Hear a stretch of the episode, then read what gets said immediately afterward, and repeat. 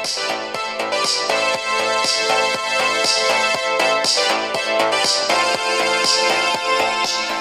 迎收听第二十八集的国关热炒店，我是来自外英文的黄毛丫头。Hello，我是西端教授。嗨。哎，黄毛丫头好，大家好。嗨，大家好。又到又到我们录音时间了。对啊，今天就是是十一月十四号。老师，你知道我们现在纽约现在几点吗？你们现在，我们现在录音时间 今天比较晚一点，今天是早上早上十一，呃，台湾时间早上十一点。没有，现在纽约是晚上十点整。哦，所以所以你们比我们晚一个小时了。对，我们因为进入冬令时间，所以我们现在的时间跟台湾会差到整整十三个小时。你你们哪时候调的啊？我怎么怎么都没有听说。呃，我记得是上个礼拜天，就是上个礼拜天，我突然醒来的时候，我就我就发现，哎，就是为什么？哦，我就跟我就跟我朋友讲话，然后我就跟他讲说，哎，我七点多就起起床了。对。然后他就说，哈，现在是现在是 八点多。没有，我的我的闹钟写七点多。然后他就他就然后我我我就问我的室友，然后他们就说，哈，你忘记今天要调冬令时间吗？就是就等于是他在凌晨两点的时候，他会再回到就两点到三点一到。三点一到，他就会又回到两点，就是从那个七号的凌晨开始就进入冬令时间。对，就是你们往后一小时啊，对不对？你们等于是对，就等于我们又可以就是多了一个小时那种感觉。那没有，那等于是你七点起床，等于是实际上才六点而已啊。对，没有没有，就如果我这边我看是七点，那就是以前我的呃八点。哦，对对对，对，所以我以前是八点起床。所以我就想说，哎，我今天怎么那么早起？结果我发现没有没有没有，不是我早起，是我的生理时钟就是在那个时间醒来。结果发现是早上七点多。但是其实哦，对对对。对，以以台湾时间来说，我是在八点，没有错。对，可是我觉得以前在国外遇到这种东西都很烦，因为我我记得我记得他们其实国家有讨论过这个，西方国家有讨论过这个问题，就是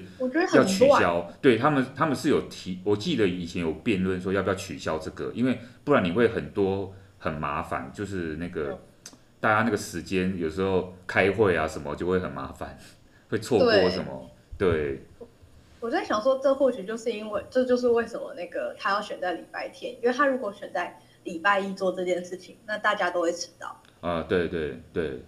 但但我搞错上班时间。但我们听众可能不了解这个用意，对不对？你要，要解释一下为什么为什么他们要用什么冬令啊夏夏令时间？他们为什么要调这个闹钟？这个？诶，我记得好像是为了要多享受阳光哦，对，就是 一个很烂的理由。对，就是我我那个时候还想说，哈，为什么冬令时间不是往，就是为什么不是往前调一个小时，是要往后调一个小时？就是为什么是多出一个小时，而不是少一个小时？因为因为我会觉得，就是这里的那个，就是呃。就是越晚，就是现在天暗的很快，所以我就常会觉得说，有时候就是其实原本是原本的时间，可是你就还不能回家，因为你还没到你可以下班或是回家的时间嘛。那我就觉得那个夜色越来越暗，我就觉得为了安全考量，不是应该要就是调快一个小时嘛？怎么会是调慢一个小时？然后我就觉得就是很没有办法理解他们这样。对，不过他的确是让你让你多也也应该也多享受阳光也是，但是的确让你的在冬天工作时数。等于是好像是怎么讲？呃，就它它是跟着阳光是没错啦，跟着这个日照，应该这样讲，日照的这个长短来去做调节。不然夏天实在日照太长，就觉得很妙，就有点不太习惯。而且到最哎，就是之后也又会调回来，就我又忘记什么，可能三四月的时候可能就会调回来。哦，对，好像是好像是。对。它可能呃，它可能月历上会有这个东西，所以说哇，这个就是呃。现在又开始这个，就是这个台湾就没有这个问题啊，所以说呃，我们就其实好像比较难了解说哦，原来他们会有这个日照啊，我好像也有也有跟能源有关哦，他们节节约能源啊，然后跟这个充分利用他们的能源，因为现在其实你们比较天，我们这边天黑也蛮早，我们今天大概这这一段时间开始到五点就差不多天黑了。哦，是哦。对，你们可能搞不好三四点就开始了，对不对？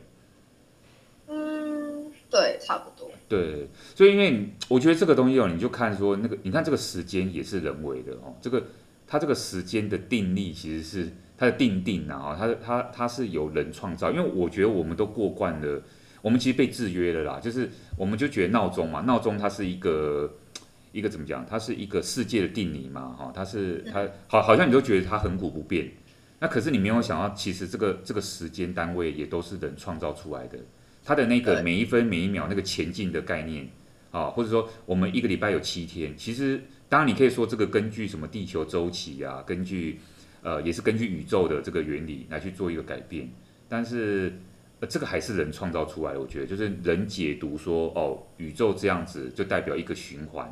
然后而而且这个循环会有。进步史观，它它会有一个前进的概念啊，因为因为我们是从呃元年啊，西元元年耶的耶稣诞生的那一天开始算的话，假如我们用西元算的话，那你看一直到二零二一年，然后明年是二零二二，它它是有一个前进的概念，它不是往后倒退的，然后前进。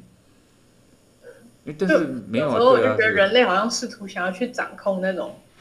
呃宇宙的一种规律啊，对，其实说不定说宇宙根本没规律。对对，我觉得这个是好。我我们之前讲那个量子力学，就是讲这个问题。其实它那个呃，它那个规律可能是另外一种规律，或者说它根本就是一个混乱哦。那或者说它是一个充满矛盾跟不确定性，还有呃很随机性去发展出。呃，这个各种呃生物也好啊，哦，比如说它当然就是很多这个历史上问题会问说人到底怎么产生啊，或者是说呃以前是地呃以前是恐龙存在的这个世界，那怎么现在变成是人类的这个？那恐龙怎么恐龙怎么灭绝的？好吧，那就卫星啊，就开始有一些有一些那个理论啊，卫星撞地球什么之类的，对，但我们不知道，我不知道以后我们会变怎么样，也有可能地球毁灭，或是。呃，当我们现在又开始想说，哎，我去最近好像是是谁是 Amazon 的那个创办人贝佐斯说，是不是？他是说以后我们人类会面临的问题是，我们要如何在外外星外星球生活？大部分人会移移移呃移民到外星球去了，反而地球上面住的人会变少。嗯，所以很多、这个、对、啊这个，这个真的很妙。我就说，就是你永远不会知道未来会发生什么事。然后，哎，我对我每次听到这种预言，我都会觉得。哎，我我不敢去否定哎，因为我觉得什么事情都有可能发生。对，那你这个礼拜有发生什么事新奇的事情吗？嗯，我这礼拜真的超无聊，超无聊。大大家应该对于我的生活就是觉得，原来你的生活那么无聊。就是学生的生活嘛，很很很平时的生活这样哦。对，就是基本上都在写功课，然后你就会觉得你的生活除了功课以外还是功课。哎，说明很多人羡慕你这样哎，因为你不需要去烦恼呃一些其他外物的，或者说工作上面，有时候我们工作上面会很多一些烦的事。对啊，对啊，一些工作上面的跟人的问题呀、啊，或者是组织的问题呀、啊，或者或者这些压力呀、啊、业绩压力什么的。对，你就是你就是你就是做好你现在的这个。呃，读书的内容要这样说也是，我也是蛮认同的。我觉得每个每个时期可能真的都会每个时期的烦恼，但但我是说真的，我觉得那个研究生的生活是还蛮枯燥乏味的。除非除非，嗯、呃，除非你就是牺牲一点睡眠的时间，然后兼顾跟朋友出去玩的时间。对，像我就是会这样，就是我会尽量让自己都玩得到，嗯，就不要都只是在念书，就是可能不睡觉我都要玩那种。对。那那你你说你这礼拜很无聊，你要不要跟我们大家分享一下你那些无聊的内容是在是在研读什么东西？哦，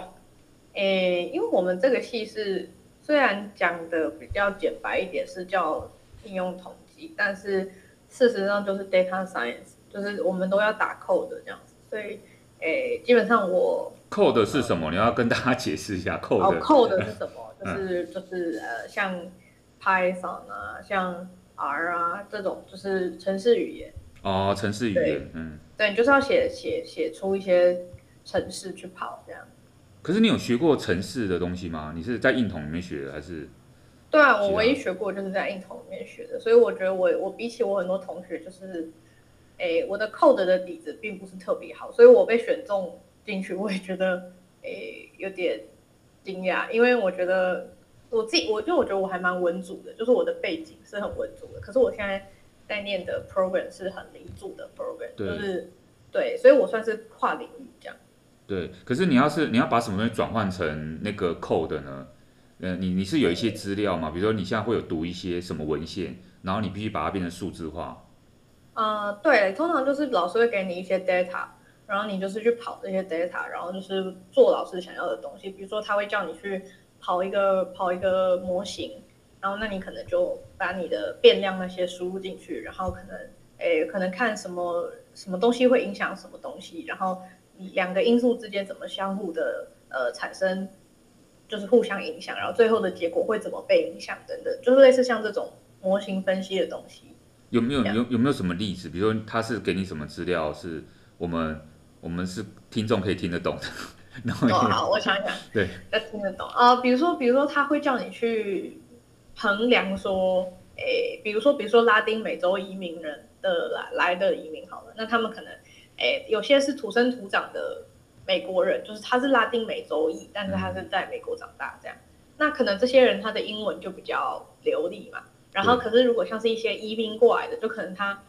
原本是住在拉丁美洲，他学的可能是西班牙文等等的。好，那他可能来美国，那他可能英文就没有那么的呃流利。那我们就会有一些资料，就是比如说去，可能是美国政府就会去收集这些人的资料，就会看他们说他们的一些教育成就跟他们的英文的水准水平，这两者之间的关系怎么样？就比如说英文特别好的人。嗯就是比较好的拉丁美洲移民，是不是他的教育程度也相对比较高？嗯，或者是还是其实没有影响这样？那我可能就要我可能就要去跑说，哎，比如说，哎，就比如说，哎，X 影响影响影响结 Y 的结果，那我可能 X 就是他们是不是很流利在英文这方面，然后呃，那个被影响的结果可能就是他们的教育程度高或不高这样，然后去看说这两者之间有没有一个正向或负向，或是根本其实没有关系这样。对，那他等于是说，你有这他他已经有这些呃收集到的 data 给你，按每个人的基本资料，对不对？年龄什么什么，然后他的他你刚刚说那个英文程度啊，教育程度那些，你把它输入，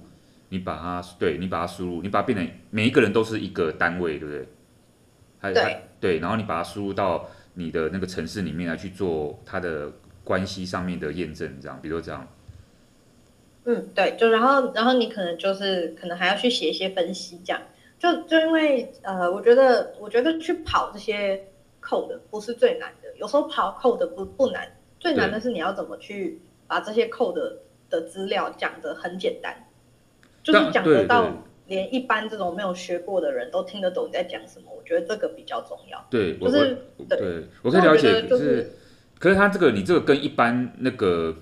有什么不一样？因为我感觉你这个是一个新的系，可是我一说你这个跟我们一般，其实你去商学院呢做一些统计啊，或是当我们社会科学也有，就是呃你是专门就是它它这个差别好像，因为你是你之前跟我们讲说你是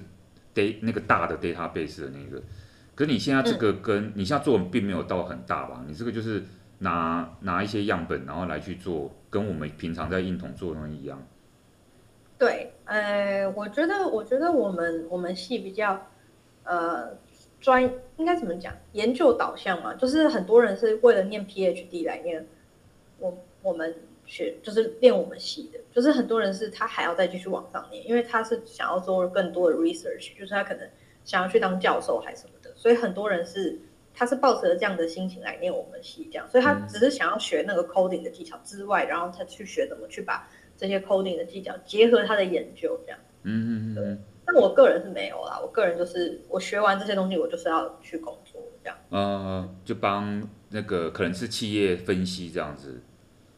嗯，对，哇，那这个这个就是算是一个比较实用的 project 的，所以应听起来我觉得应该是你等于是现在就在练习啦，练习说你将来要从小的，因为你现在只是 x 跟 y 而已啦，那你那。呃，你就慢慢慢慢可能增加它的复杂度，对不对？你现在的作业可能就是每天在做的事情，就是开始熟练各种这种从小到大，从简单到复杂的各种程式，或是那个。哎、欸，对对对，然后可能跑不同模型之类的，可能还要学什么 machine learning 这种东西，就是，呃，就是就是机器机器学习，像这样。对对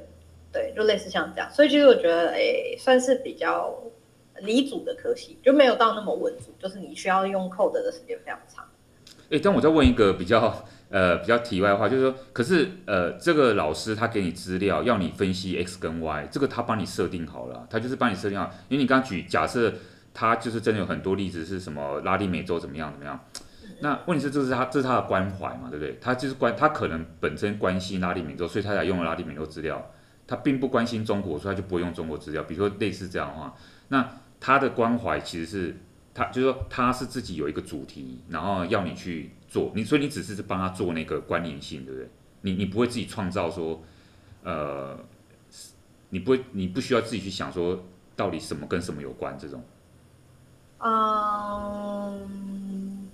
还是还没有，还是这个不会，就是诶，也有是那种，就是比如说老师可能会给你一堆资料，然后你自己去觉得什么样的呃某某某些变数你特别有兴趣，你就去做那些变数，他也不一定会指定说你要做什么变数，比如说你自己觉得什么什么某种性别可能跟某种行为有关，那你就去做这两者之间的。连接，虽然那个资料不是你自己收集过来的，因为我们目前还没有进行到自己去创造资料这件事情。可是，对，那是下学期才会学到的。可是目前就是，呃，已经有进展到，就是你必须得要自己靠自己去，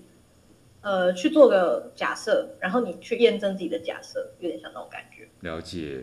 对，所以就是非常的无聊。不会，不会，不会，这个很有意义，这个，这个。因为我自己我自己过来的，我觉得，哎，你就是要先把这些东西熟悉了。那本来本来很多，呃呃，就是不管，呃，就算不是当做学术的，你就算工作，工作其实也很无聊。哎，说实在，你说真的要乐在其中，有时候，呃，好像大部好像是要经过那个痛苦的那段时间，才会后来有有一些乐的收获。不过那个过程会有一些基本功或是照表操课的东西要做。所以就是有人是真的是可以开心工作的嘛？我很好奇这个问题。呃，我们是看有一些那个市面上的畅销的什么访问或者是什么成功案例是这样说啦。哈，但是每个人的体悟应该会不太一样啊。但是，大家的确，你今天做了很多事情很累，然后你回过头来，你就会去问自己说：你今天做这个东西是是不是你当初想要做的，还是说？呃，你今天其实你不适合做这个行业，你要你转行，你会比较转行会比较快乐一点。那、嗯、呃，我觉得就每个人每个人可能说不定生命中某一个时刻都会问这个问题，这样哈，对。对，我觉得，我觉得，哎，我觉得我自己身为留学生，我比较常问自己的问题应该是，嗯、呃，就是怎么去定义什么叫成功？就是应该说，对。在很多人眼里，就是许多学生就是比较成功的一群人嘛，就是反正你你有那个资源去，你要说洗学历还是什么，我就都可以。就是比如说去去念一个很好的学校，然后得到很好的教育资源等等的，或是得到一个更好的学历。我觉得像这样子的一个资源，就是大家也会常就是听到我身边的朋友讲说要留美国啊什么之类的。可是我自己刚来的时候，就大概九月八九月来刚来的时候，其实我自己也觉得。呃，我一定要留美国，然后我要把我的学费赚回来，然后我要成为一个什么呃赚多钱的人，然后很有名的人，就可能我会内心有自己那种理想成功的那种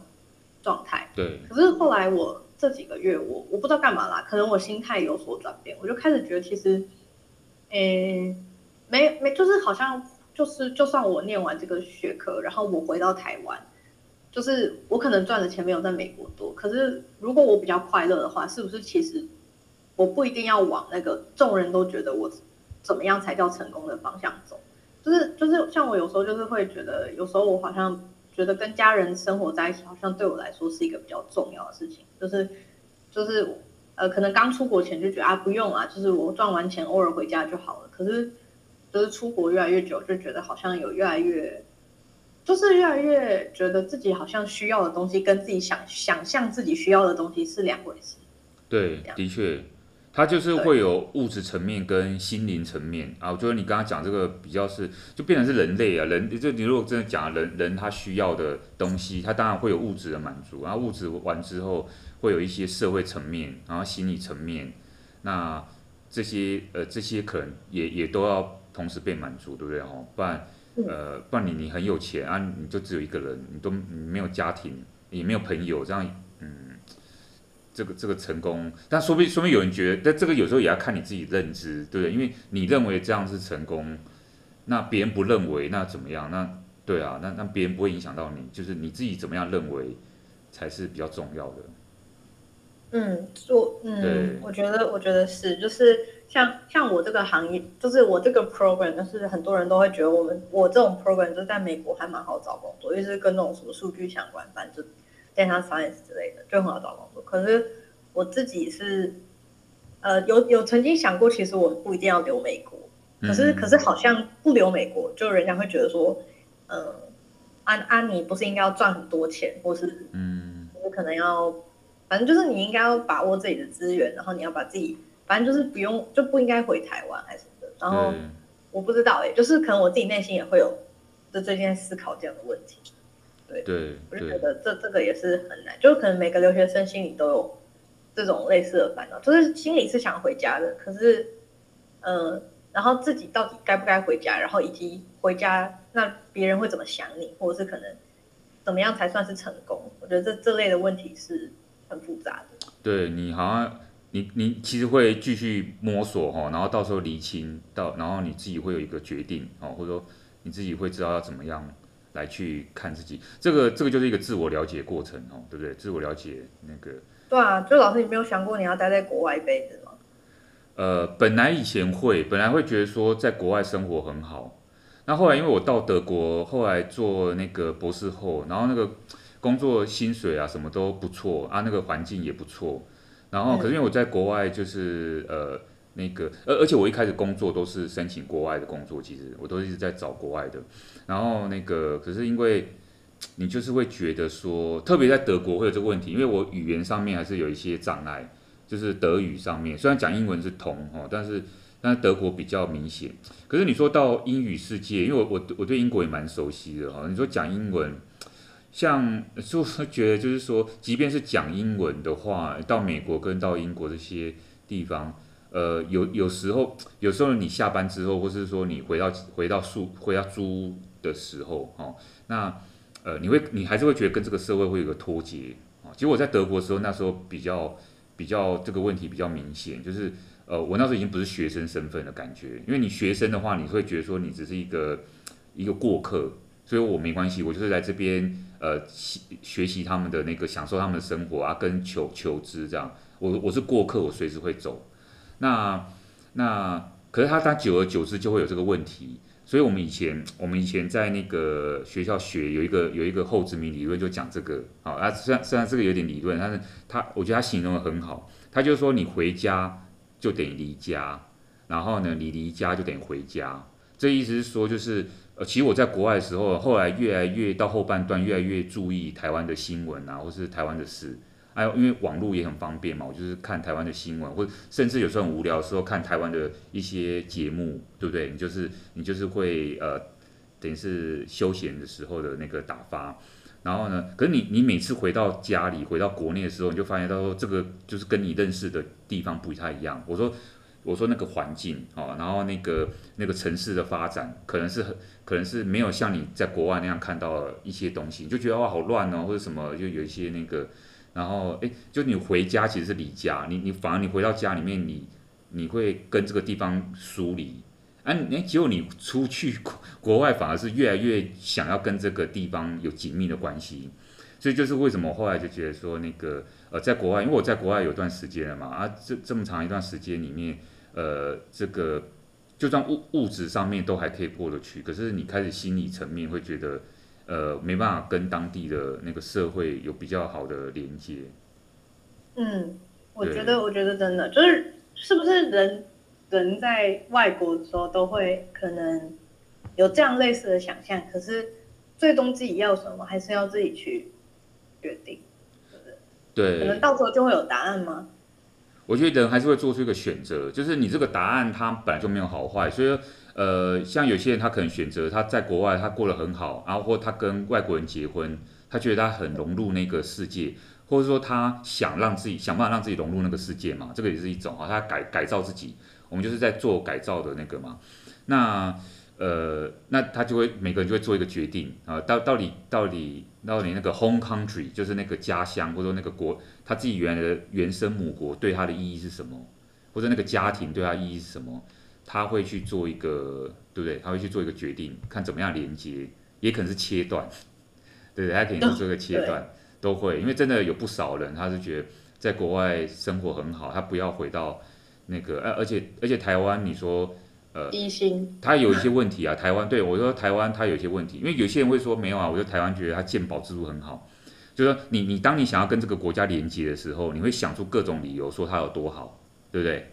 那你可是你当你不想要跟这个国家连接的时候，你会想出另外很多理由去说它有多差。啊，比如政治很乱啊，然后啊迟早要被统一啊，什么很多啊，你就是有很多那个哈，又不是主权国家什么什么，你就是那个，那当然这个是每个人，我觉得是每个人自己会去厘清的问题。真的，然后像像大家可能就会想说啊，美国薪水很高什么之类的，然后台湾可能呃也不知道未来会怎么样，所以也很多留学生，至少我身边的同学，有些人也在讨论说就不想回去，然后什么之类。但我觉得那都是因为你内心已经有那个决定，所以你可以去找出各种理由去说服自己也好，还是就是去认同自己的决定。对，你看像像我是教政治的，然后我我当初真的是还是有一点点理想，我是觉得说，我后来算是自己做一个决定，我说。呃，就是我如果在，因为我那时候在中国大陆也有拿到一个不错的那个教职，然后比如我在我在大陆那个教，或是我在德国，我在德国做继续做研究，或是我我在英国拿到教职，比如说这样，那可是问题是我我教这个政治，我是要教什么？我是要我我我我我的对象啊，就是我就会觉得说，呃，如果我回到台湾的话，即便他的很多条件没有没有硬体设备没有那么好，可是。我教的下一代，呃，是把我的一些想法或者我的经验教给下一代，那那个是帮助我回馈这个这个社会。那就算就算我想要改造这个改变这个地方，那我也是要从从这个从回到这个家乡，或者说从回到这个国家里面去那个，不然的话我教变得我教外国人教教教大陆的学生会教什么？呃，这个会有点奇怪，就是说你你你在帮他们培养一些他们的人才嘛，或者他们的。的学生，对这个这个好像对我教政治的人来讲，因为我不是理工科嘛，所以我教教政政治还是有他的一些那个呃，他呃他有针对性的，他是呃我我觉得我觉得他我觉得他对政治生活什么社会生活会有个改变，那我想要从家里开始改变，就是从这个我原来生长的地方开始做改变。哦，对，okay. 不知道有没有改变成啊？我说，因为你到进入到这个系统里面，又开始被这个系统制约啊，或是啊，那开始教书，好像教的东西就是哇，能够有时候也很难很痛苦，要要要上课，每次遇到开学或是下一周要开始上课，我就觉得哇，也是为痛苦。真的，就想说，下面的人不见有在听，然后啊，你在上面一直讲这些东西，他们不知道会不会越来越觉得你跟他们距离很远，然后所以不知道。嗯，我也、欸，我们今我们今天真的是，我们这个我们这没有在我们的那个本来规划里面，我们这个哎、欸、真的，我们已经讲了二十几分钟，我不知道观众会不会觉得说我们今天怎么扯那么多，我们自己很讨厌我们，会不会觉得我们闲聊很烦？对，我们其实，对我们本来没有要讲那么多这些那个哈，我们我们想要本来是想说简单分享一下黄毛丫头的过去这一一周啊，他那个。念的这些东西，结果结果我就跟大家分享我很无聊的硕士生活，以及我我很沉重的留学生的思考。不会，不过我觉得很好，因为就是即兴。你看啊，这个就是一个即兴，对不对？就是很多生活当中就是有这种即兴的那个。那我们我们其实说实在的，我们也没有在乎其他听众的 那个看法，对 对，因为我还没有到那么有名，比如说那个那个支持的那个哦，那所以我们还是可以保保持我们做我们自己的内容，所以。嗯。即便我们周遭，而且我觉得，而且我们周遭亲友其实都对黄毛丫头很有奇，很很好奇啊，都很关心你的生活，哦、对，所以刚好趁这个趁这个机会跟大家聊一下。那回到我们的正题，诶，就刚好，我觉得我我觉得我今天设定的主题跟你呃讲的这个。东西有一点类似，就你刚才讲说你的 data 的问题，处理 data 问题，我们等下我们等下可以来讨论这个。那可是我最我今天想要跟大家分享主题呢，是最近最夯的一个话题。好，你知道你知道是什么吗？嗯，说不知道是骗人的，但是啊，哎，是什么呢？是什么呢？对啊，我要跟大家来谈一下元宇宙这个概念，元宇宙。啊，你你你，大家大家听元宇宙，应该第一个想到的是 Facebook 吧？对你，你你刚开始听到这个词的时候，你有什么想法吗？你猜这个，你那时候对它的了解有多多深呢？我觉得元宇宙听起来很像那种宗教词汇，哦、宗教词就是这可能会跟你讲说什么宇宙啊，然后可能其实存在一个什么最终极的宇宙啊，后设宇宙啊，然后什么超超级呃什么另一个空间啊，然后什么之类的，反正就是会讲一些很很玄妙的东西，很玄妙的东西。那、啊、可是所以说你对他到现在还是没有什么了解，就对了。如果真有啊，我现在我现在当然了解，他就是。他就是他就是其实他就是包含物质世界啊，然后虚拟世界，它是一个，反正就是对于元宇宙，它就来说，它也是一个去中心化的。然后，诶，很多就是会有很就是像有些公司就会觉得，它要在元宇宙内进行经营自己的空间，例如 Facebook 这样。哦。对。对。而且我觉得他这个提，我说实在，我不知道他这个 idea 怎么来的哈，就是实际上啊，当然有很多我们等下可以解释的，只是。呃，一个企业家哈，呃，或者说我我觉得美国出很多这种人，然后之前就是那个 Apple 创办人嘛，哈，贾伯斯，或是呃后来有特斯拉，好，然后呃现在 Facebook，其实因为他们他们他们提供了一些，因为他们先有一些 idea，对不对？因为他们有一些 idea，然后先把它付诸实行。那我觉得最难就是这个，因为因为之所以现在美国在很多方面还是可以领先，就是说。他的那个最初的那个想法，或者他最初做一个产品的那个里面的那些呃，我们叫做什么？那些食谱啦，recipe，对不对？他的那个他的那个原料，他要怎么弄啊？或者说他想要弄什么？他会有一个那个最初那个想法，你是没办法抄袭或拷贝的。我觉得这个很难。说实在，这个，因为我们现在很多。呃，亚洲国家，或者即便包括中国，我们在他在做的事情，你你即便中国有多厉害，他其实都是从拷贝来的，他全部都是拷拷贝，然后可是那个 idea，那个领先的那个 idea，其实是是，我觉我觉得这个很难培养，这个你这个刚好美国有这个社会的这个资源，培养出这样一个人。嗯，所以我当初对，可是元宇宙这个词很久以前就有哎。对对对对，他其实。有，那只是刚好说这个呃，Facebook 这个创办人贾这个贾伯贾对祖克伯对不起啊，他这个在十月底的时候突然提出来，那因为他的这个公司的影响力，因为可能之前提有些时候是在小说啊，有些是在电影里面或是坊间哈民间，我们这样讲，诶，没想到是一个很成功的，或者说一个很有影响力的这个企业创办人哈，然后他。决定要把这个他们的公司改名叫做这个呃 Metaverse 是不是？他他之后要改成这个、嗯、这个，对他，他我觉得他做出这个决定本身来讲就很不太容易的哦，因为你要你要做出这个转变。那我我我那时候听到这个我就觉得很好奇，但我我对这个并没有很了解啊，所以我都一直在一个很呃很迷惘哈，想要去了解说，诶，他为什么有这个有这个概念？于是就稍微先从他的这个。名称上面做一个探索哦，因为他说他这个东西，他这个英文名字叫做 Metaverse，好，那 Metaverse 其实是两个字结合起来，因为我们知道说有一个东西叫做 Universe，对不对？或是 Universal University，嗯，所以它其实对，它是同一个字源 Universe，好，U N I V E R S E，那它现在只是把 U N I 这个字把它去掉了，改成这个 M E T A 这个字。那我就在好奇啊，因为这个 universe 的字源呢，它本来的意思是无呃呃，这个 verse 是 turn 的意思，turn 就是转变那个动词啊，然后它原来是法文的意思，这个 turn T U R N 就是 uni 是单一的全部的，那等于是说你变成一个啊，就是 turn to turn into one，turn into a whole 啊，就变成单一的，那你现在变成是。你要变成这个 me，你要变成这个这个 metaverse，等于是 meta 加上 verse，就是那你要变成什么呢？它这个这个 verse 是转变嘛，转换。那你要变成 meta 吗？那这个 meta 它在英文里面呢就有很多意思哦，我就不知道这个祖克伯他主要是在讲什么，比如说它里面有这个 after 的意思，之后哦有 beyond 哦有超越的意思，或是有在什什么之后面的意思 behind 的。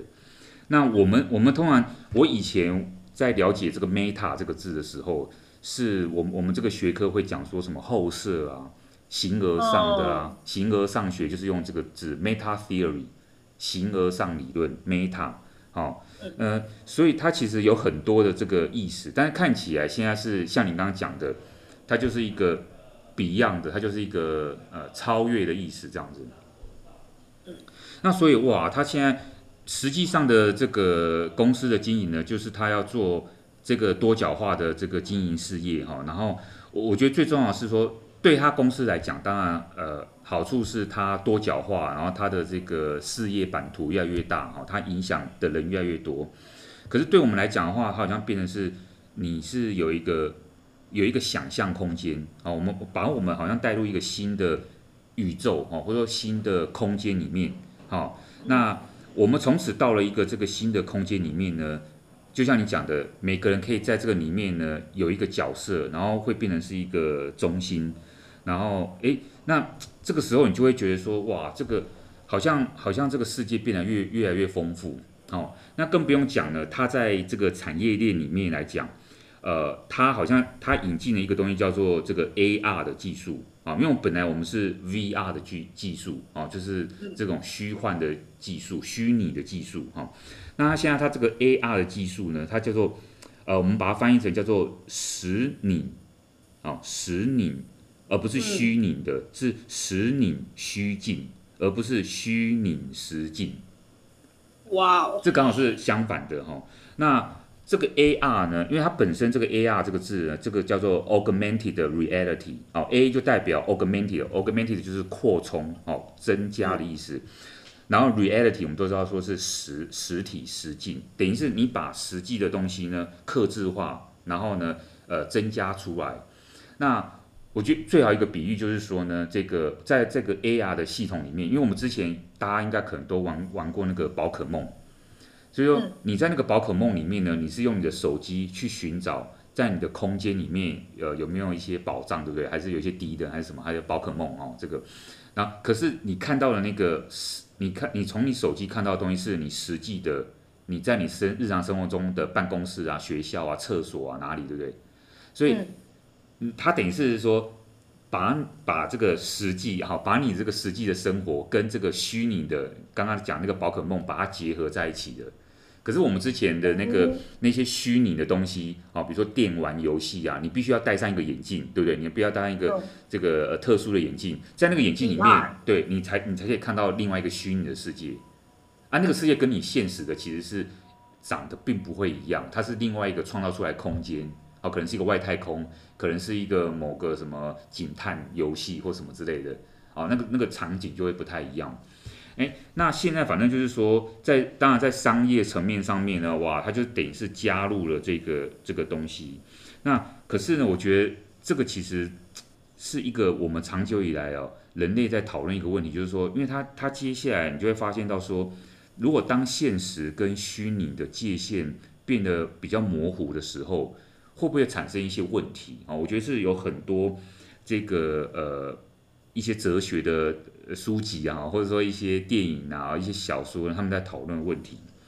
那比如说，我们我们举一个例哈，刚刚讲到说呢，到底这个 Metaverse 啊，因为你刚刚讲说，其实它很早就出现了哈。那我们去追溯它这个根源哦，哈，发现到说，呃，在一九九二年就一个小说哈，他这个小说里面，他这个小说叫做 Snow Crash 哦，溃雪。好，在这个《Snow Crash》这本小说里面呢，就首先提到这个 “Metaverse” 这个字。那在那个小说里面呢，这个 Metaverse 呢，它其实是一个虚拟的世界，啊，不比较不像这个这个祖克伯讲的这个 Metaverse，好像是把现实带入哈。那在那个小说里面呢，这个虚拟世界里面呢，人可以在里面呢变成是各种各式各样的存在，你也可以变成别人哦，你可以变成各种角色。然后呢，那个故事呢是发生在一个全球经济崩溃的时代。好，然后呢，整个世界都被大型企业所控制。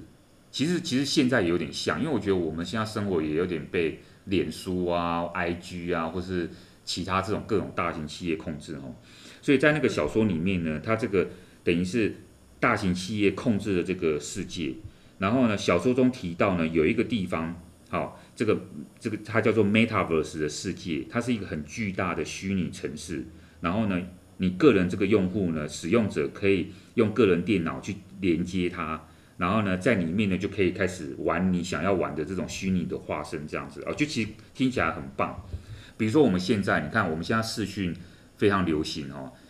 我们跟朋友视讯呢，假如你用不同的视讯软体，包括脸书，你是不是你是不是都可以变成小熊，对不对？或者说你可以变成划划船的、滑雪的人啊，那个脸都可以变，你可以套用各种的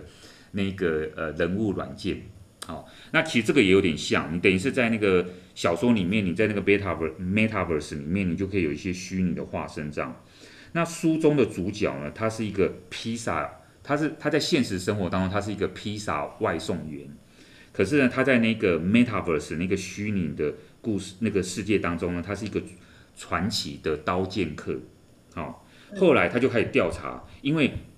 在这个世界里面发生一些变化，原来出现一种病毒叫做溃血，就是那个小说的标题 Snow Crash。然后呢，才发现到说，原来这个背后有一些阴谋哦，跟一些欧美文化啊，跟这个大企业有一些关系。然后呢，而且更令人害怕的是，这个虚拟世界正控制着、影响着现实生活。嗯，听起来很恐怖哎。对啊，虽然它它是一个想象的东西哦，可是。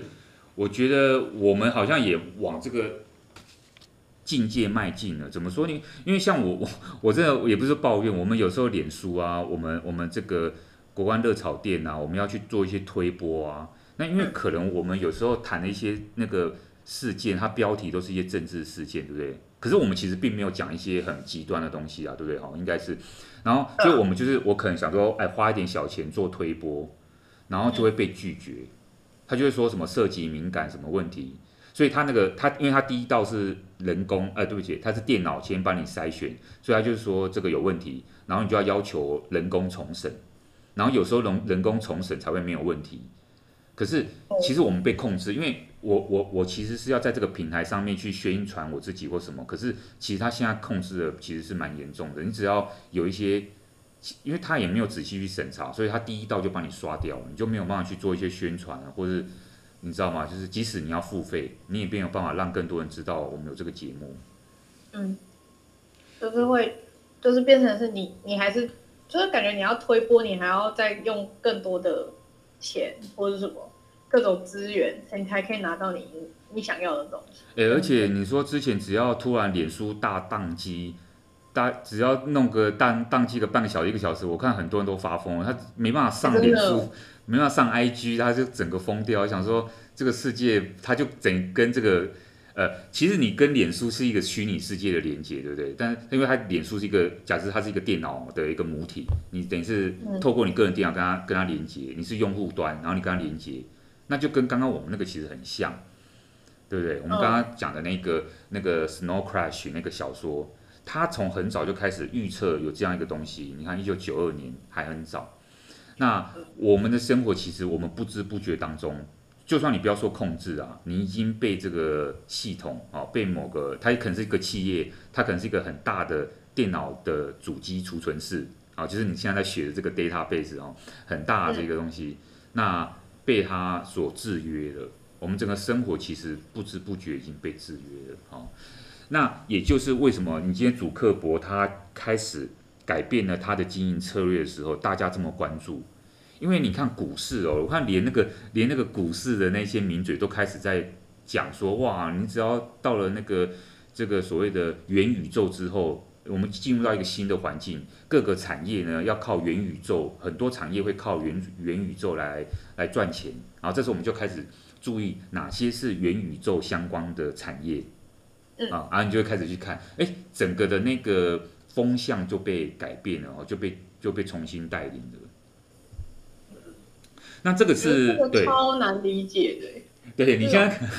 不过你研究啊，你现在可能学生，不过你到时候研究这些 database 的时候，不知道哎，说不定要开始去做一些转换。哦，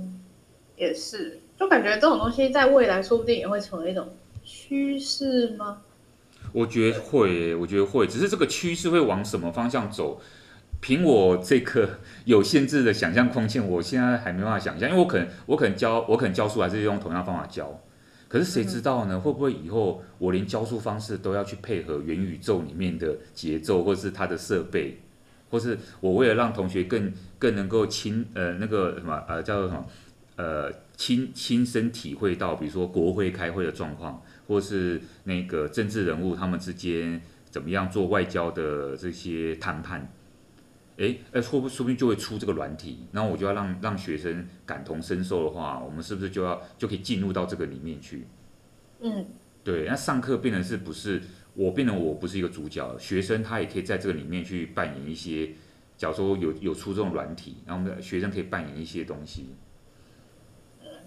对，这个都这个都超越我们的想象哈。不过我觉得呃有很多走在前面的人啊，包括我觉得像刚刚那个小说，以及诶有很多的这个电影哦，其实都已经是往已经我觉得都已经帮助我们要突破我们想象人类想象的局限。怎么说呢？好，比如说在二零一八年的时候，就有一部电影，它叫做《一级玩一级玩家》哈。这个一级玩家，玩家对，不知道我不知道你们有没有看过这个电影？二零一八年，其实这个有点时间有点早，而且而且不知道他们，我其实是有印象有这个电影，但是因为我本身不是一个电玩盖哈，所以说，哦，对，所以我就比较 比较呃比较没有没有特别去戏院看这个电影。那后来因为了解这个主题，我发现到说，哎，原来这个一级玩家，他当时就已经把就已经开始在想象这个世界哦。那个时候，他把一个虚拟的世界，它叫做绿洲，好，然后我们刚刚那个小说叫做 Metaverse 嘛，哈，然后他他这个这个一级玩家，他叫做绿洲。然后呢，在这个绿洲，它形容在二零四五年的时候，好，二零四五年的时候，人类可以透过 VR 的设备，好，就是那个一个很大的那个眼镜 VR 的设备。然后呢，来跟这个绿洲连接，而且呢，一样你可以成为任何人啊。然后在这个里面呢，你可以有独立的经济体系。啊，什么叫独立的经济体系？就有点像我们之前讲过的那个比特币呀、狗狗币呀、柴犬币呀这样。你就诶，你就不用发行什么台币啊、美金啊，那个是政府的，那个是现实的事情。可是你可以在自己里面有个独立的经济系统。然后你也可以交易，哦，你可以自己创立货币，然后呢，变成呃用这个货币去兑换什么什么食物或什么武器啊、哦、等等之类的。那、哦、对，那这个电影虽然它描述的是一个虚拟的世界哦，可是我自己觉得说它跟什么脸书、I I G 啊，或者现在很多的这些社群平台都很像。很像的地方是说什么？你人要花很长的时间在这些平台当中。所以无形当中呢，你就被数位化了，好，而且你也无法脱离这个虚拟世界。有时候你很难脱离，好，因为你你怎么样，你怎么样，就我觉得就很像演戏的人，他可能进入到一个角色，你要他抽离那个角色，他需要一些时间。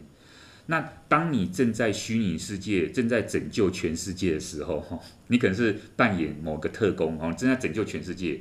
哇，然后结果你要放下你的。你今天突然之间你要放下你的、你的、你、你的电玩，哦，你的那个、你的男朋友、女朋友或者你的老公、你的太太，叫你说来煮饭呐，来带小孩啊，啊、oh. 哦，不要再玩了啊！然后你还跟他讲说、嗯、不行，我一定要，我这个世界快拯救完了，我一定要。我这个我现在没办法，我真的没办法。对，我不能害我的同伴被杀什么之类的。对，你难道要害我这样子没办法拯救这个世界吗？对啊，你敢承担这样的重责？所以，那你的家人想说你在干，你在搞什么？你是？他就觉得你的现实跟那个虚拟分不清。对啊，所以说这个我觉得是呃越来越常见的一个现象哈。好，所以二零一八年这个电影哈，那这个电影可能对有些人来讲，哎，好像可能太久了。那我们就讲一些更新的电影，还没有播的电影。好，嗯，呃，好像在这个月十一月十九号呢，我们台湾要上映一个很新的电影，叫做《毁灭倒数》。毁灭倒数，对，它的英文片名叫做 Warning，好，W A R N I N G 就警告的意思，毁灭倒数。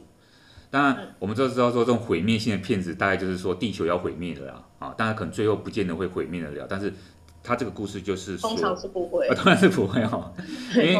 因为我觉得导演都希望带给人一些希望啊，其实是对啊，那我不知道现实会不会真的真的就如同那个导演所预期的，不过在这个电影里面呢，哈。这个将要上映的这个电影里面，它是要形容人类过度仰赖科技之后所出现的危机。好，比如说呢，里面有一个，但我我我没办法，我们没要剧透哈。可是你，它这个预告片里面看得出来哈，里面有一个，里面有一个女主角，她就对因为她这是讲未来之后的事情，哈，然后里面有一个女主角，她就总共好像有六六到十个故事，小故事，哦穿插的。那有一个女主角，她对于 AI 人工智慧，啊，她非常仰赖。那她有点像是一个叫做，有点像我们现在用手机那个 Siri，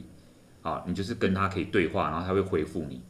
然后呢，那这个人也是，他有一个东西呢，有点像有一个主机，很小的一个一个主机，它叫做 God。神，嗯，好，然后他每次就问他说：“God 怎么样？怎么样？怎么样？God，你可不可以回答我？呃，当然，比如问天气呀、啊，问什么，你也可以问我这一生当中目前为止犯了犯了多少错误？诶，他就会统计回复你哦，跟你讲说谁谁谁，你这一生当中已经犯了十件错误啊，比如说可能是交通违规，可能是什么偷窃或什么不一定啊，或者考试作弊啊，他就帮你帮你来去做计算。你也可以，你也可以对 AI 祷告哦，或对这个 God 祷告。结果有一天呢，在这个故事里面，这个 God 哦，这个 AI 机器它更新，要更新就像手机更新，更新完之后故障了。然后这个其中一个主角，他就因为他平常太仰赖了这个这个这个科技，然后呢，他就顿时无所适从，他不知道怎么过日子了，因为他没有办法生活在一个。没有没办法去询问这个 God 哈，询问他的相关资讯的一个生活里面，这是第一个哈。那其他还有一些小的故事，我们这边就没有时间讲。比如说，包括你只你你你你你可以跟 AI 交男朋友、女朋友，真的有这样一个人啊？啊，你可以设计看这个人他是这个什么样，你符合你的理想对象啊？结果这个小故事里面呢，AI 这个男朋友跟他的家人讨论。发现这个女生人类啊，女朋友，他们不不适合这个家庭，反而是这个 AI 家庭在讨论说要不要接受这个人类。哦，我就觉得这个这个很有趣，这个对。然后呢，还有其他什么长生不老啊什么之类，反正都就是他就在想象那个科技有多进步，好，可以人甚至可以长生不老。可是这就，发生一个问题，就是我们刚才一直在讲的，科技反过来去控制了人类。那地球就将要毁灭了，可可是它是详细要怎么毁灭法哈，我们就让听众哈，他自己去戏院里面看。嗯，那这个就是一个科技仰人类仰赖科技跟科技控制了地球或者控制了人类的一个问题，这样哦。那最后一步啊，最后一步也是还没有播的啊，但是我相信大家都会很有兴趣去看，就是《骇客任务：复活》啊，等于是《骇客任务》第四季。嗯，这个好像是我们台湾那个呃耶诞节前夕会上哦，我不知道我不知道美国是怎样，你你有看到一些宣传片的吗？那个预告？呃，这个这个我是很多朋友在讨论，因为这部片本来就是很有名的，所以哎，定义它有就是很多人会去看，所以我觉得哎也有可能是因为元宇宙，所以他们就是又更 focus 在这个这个电影，但是我觉得就是它本来就很有名。你是之前就有看过了吗？我完全没看过，啊，你完全没看过，完全是一个啊？什么？那是什么东西？这是我小时候的电影，对啊，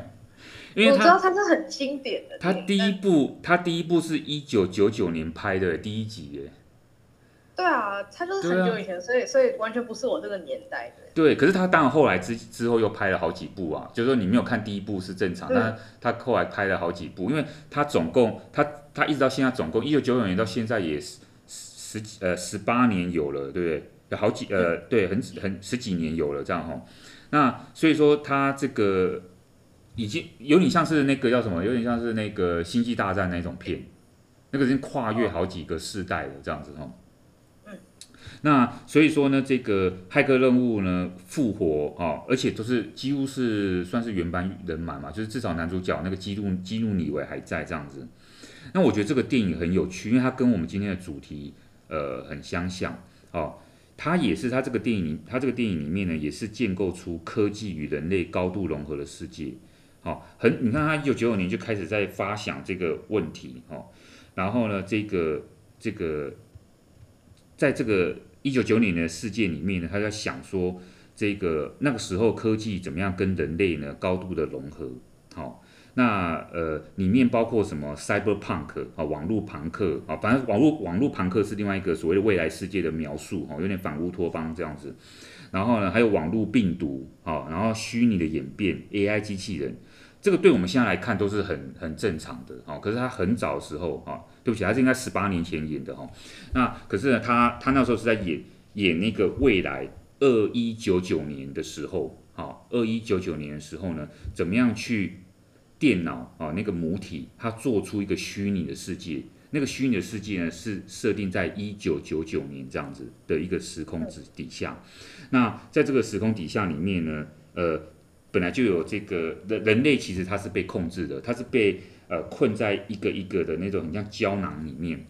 那为什么又被困起来呢？是因为这个母体它最后控制了世界，可它需要人类当做养分。所以，我们每个人的困在那个胶囊里面呢，你其实是透过一条很像电脑线连接掉，连接到那个母体，然后那个母体需要人类的养分去支撑它继续这个整个机器的运行。所以呢，它把人类给控制住了。好，那可是呢，里面就是说，虽然说所有人类都被控制住，可是有一些人会，有些人会被唤醒这样子，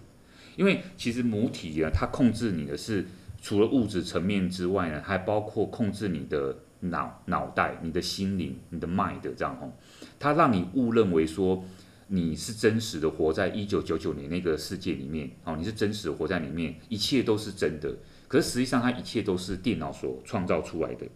然后大概剧情就是当初就是这样发展出来。然后当然我们都知道说那个男主角基努李维当初很帅。然后呢，可是呢，重要的是他就是那个觉醒的人。哦，那他也算是一个被点醒的人，因为他觉醒之后，他就知道说那个哦，原来是母体在控制我们。可是只要有人觉醒，其实你都会被杀害，因为母体他会派出这个所谓的 Agent Smith，就是一个这个很像是特工的人。他只要发现有人有人觉醒了，他就要把你杀掉。那当然很多人在这个当中就被牺牲掉了。那当所以所以基努李维他就在这个困难当中，因为他想要去唤醒其他人，但是又不能被杀掉。好，最后就有很多的这些呃，当然有一些戏剧的斗争场面在里面。那像最新的这一集也是类似，就是在讲说，诶，他们当然又更进一步去讨论这个问题啊，我觉得就蛮有趣。那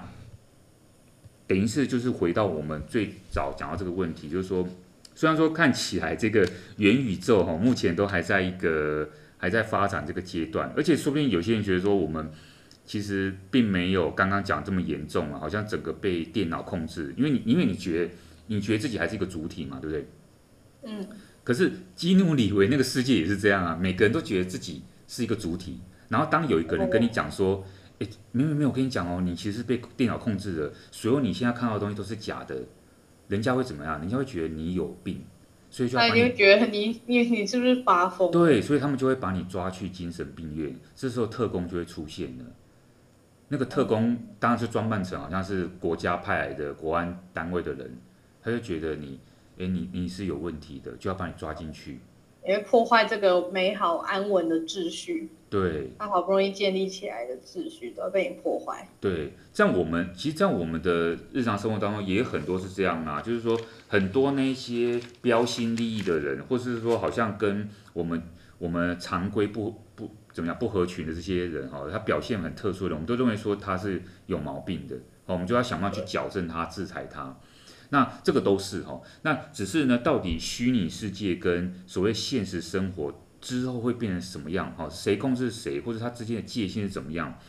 这个就最后我想要讲的，就是说，因为他对我们国际关系里面，当然就提到我们等于算是我们的节目的主旨，就是我们这些很多的这些科技的发展。其实都带动了国际政治的改变啊。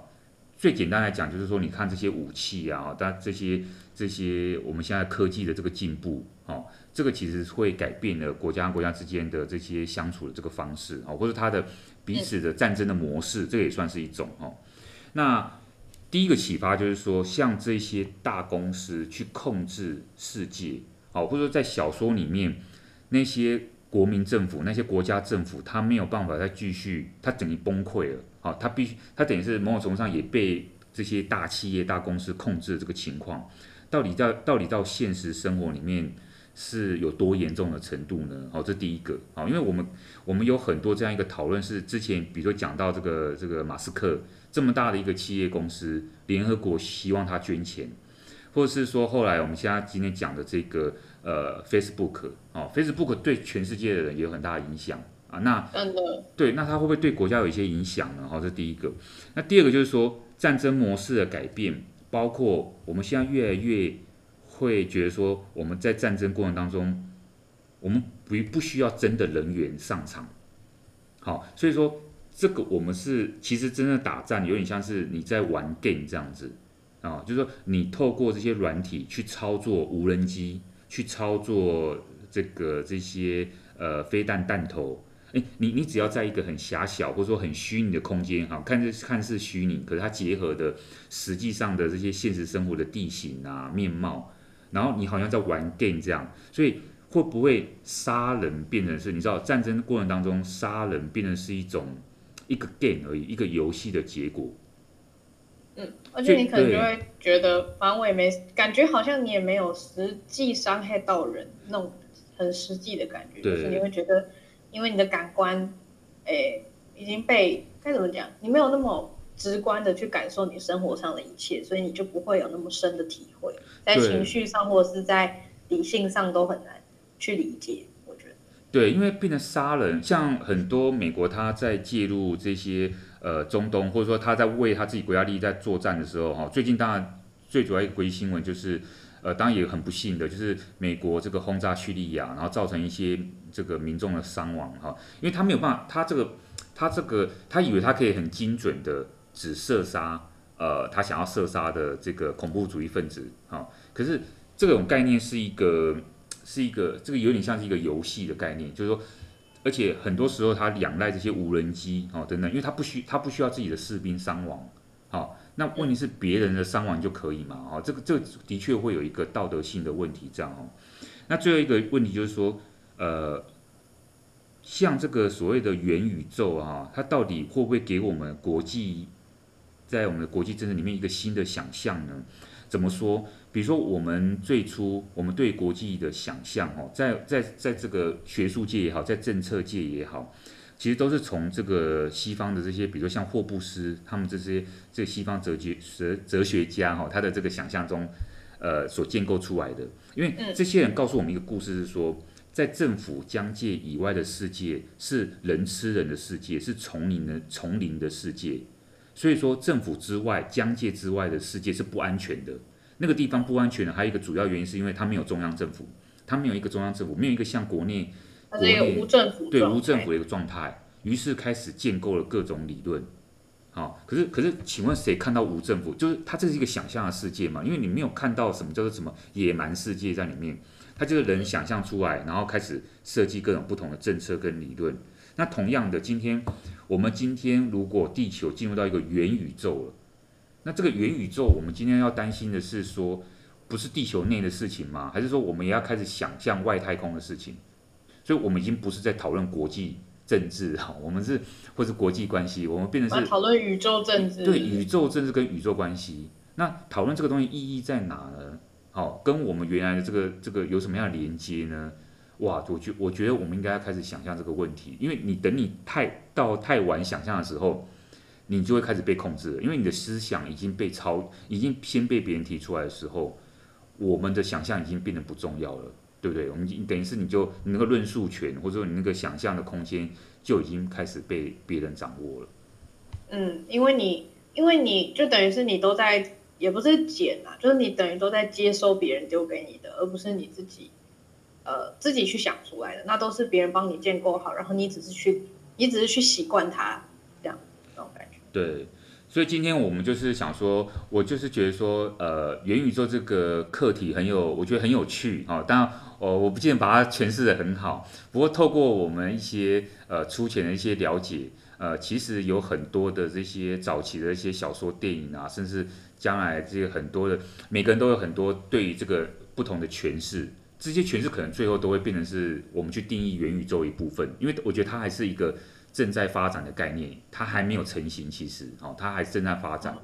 那，诶，我们大家可以去想象一下啊，这个东西跟我们生活的关联，跟我们未来政治的关联。好，那我觉得这是蛮有趣的部分。当然，它我觉得它有一些不有趣的地方，是它有一些道德性的问题，它有一些人跟科技之间的问题。这个恐怕，呃。这都都需要讨论。我觉得这个恐怕需要一些深思，这样。嗯，我也是这样觉得。应该说，每次跟这种科技有关的，哎，该什么？该怎么说？一种全新概念出来的时候，都会有类似这种，哎，伦理上或者是道德上的那种论辩。然后我觉得，像呃，如果如果说未来真的，比如说，比如说元宇宙真的是一个大家都觉得很普遍的概念，那我就会觉得哇，那以前那些就是那些书、那些电影讲到的这些，那我会觉得哇，那些电影。那些呃作者是先知吧？真的真的，他们这个很厉害，很厉害。对啊，对，因为他在那个时代讲这种话，一定不会有人把他的话当一回事。对啊，他，他们他一定不会想象得到，他现在的话会被人家拿出来讲。或是觉得说这个就是一个娱乐嘛，因为你可以天马行空想象，好吧？然后你电影拍出来了，可是没想到，哎，我们已经进入到，我们很快，时间过得很快，我们已经进入到一个新的科技的那个。好，那这一个转变，我觉得这个转变我们要稍微再继续关注一下。对，像大家一定都会觉得，我元宇宙到底跟跟 跟国关到底有什么关系？可是可是其实说真的，就是我们今天这样一讲，其实大家也会发现，其实它是它是可以有所关联的。应该说它是这个概念是可以，就是说该怎么说，渗透到你生活的所有的角落吗？就是如果未来它是一个更被普遍认可的一个概念，然后它可能。真的延伸到你生活各个层面的时候，你就会发现它也许就是不是只有在科技方面这个领域，它可能会渗透到你生活的各个各个角落。所以我觉得这个概念是大家也可以借由我们今天讲的就是内容，大家也可以去想一下，就是你对这个概念你的想法是什么。然后你听完像这些那么多的争议，以及它可能会引发引发出来一些争端，你的你的看法又是什么？哎，黄毛丫头会不会二十年之后，那些政策领导、国家领导人或是什么理论家发现，我们这个节目原来在二十年前就已经谈到了？天哪，我们会被人家当先知？真的？对，我们先讲他们二十年后的问题。对，对，以前以后人家就会反而觉得 Podcast 是很古老的东西。哎，对啊，现在是很流行的东西，以后就是变成是一种像收音机一样。以前人家觉得哇，听收音机是一件很。很很很好像点还还打去电台点歌，人家都觉得哇，这都是最潮流的告白方式什么之类的，就可能会有那种类似像这种想法。然后听 radio 写功课这样，哇，现在就是大家都在听 podcast，你能想象到什么二十年前会有 podcast 这种东西？没办法，没办法，应该也是没有人会想象得到。对，真的。然后就今天非常开心，就是啊、呃，我们借由元宇宙的概念，就是让大家应该是对于国关可以。你知道国关这个东西可以涵盖的范围有了更深入的了解，就是像大家都可以为，然后国关就是讲一些什么理论啊，讲一些什么，嗯，就可能只能讲一些分析一些国际新闻事件。哎，想不到它居然会跟元宇宙有关吧？就是今天讲的内容，就是也让我们有对元宇宙这个概念除了有更深的了解之外，也可以知道说，如果它应用在国际关系上，它可能会带来的争端、争议，或者是也有可能有它的益处会在哪里。那今天第二十八期的国关热炒店差不多要在这边告一个段落了。那也非常开心，我们的观众朋友陪我们每次都听到最后。那呃，在这边再跟大家各个听众呼吁，就是如果大家就是啊、想要跟我们互动，或者是啊、想要支持我们的话，都欢迎去我们的粉专还有 IG 按赞哦。对不对，老师？对，而且我们都一直有更新照片哦。黄毛黄毛丫头她有提供她最新的，虽然她好像是偷拍的上课照片。对，我偷拍我上课的照片，但我下次会试图拍一个，呃，可能坐后面一点，拍一个比较大一点的照片，因为我都坐蛮前面的，所以我我前面都只会有一排一两个同学。所以我感觉那个教室好像就很小这样，但其实是我后面就是一四就有十几排同学。哎，还是你下次拍一些纽约大学的校景也不错。你们对，我觉得我拍这个可能会比较自在，因为如果拍拍学校那个老师，那那教授可能也会想说，这你在拍我吗？对，对，我可能他也可能也会想说，嗯，这个学生很很特别，上课突然在那拍老师这样。好，我们来看一下，或是或是初雪，你们你们你们第一次下雪的时候也可以，我们可以看看。十一月底就可以了。好好好，对，再再再请听众再密切注意。真的，如果想看呃纽约初雪照片，或者是想要看纽大的一些校园，哦，虽然我们没有校园啊，但如果你想看一些纽大的一些附近的一些建筑啊、一些风景啊，就欢迎追踪我们的本专还有 IG 哦。那今天第二十八集的国关日常也就差不多在这边告一个段落，然后跟老师呢也要先在这边跟大家说拜拜喽，拜拜。拜拜。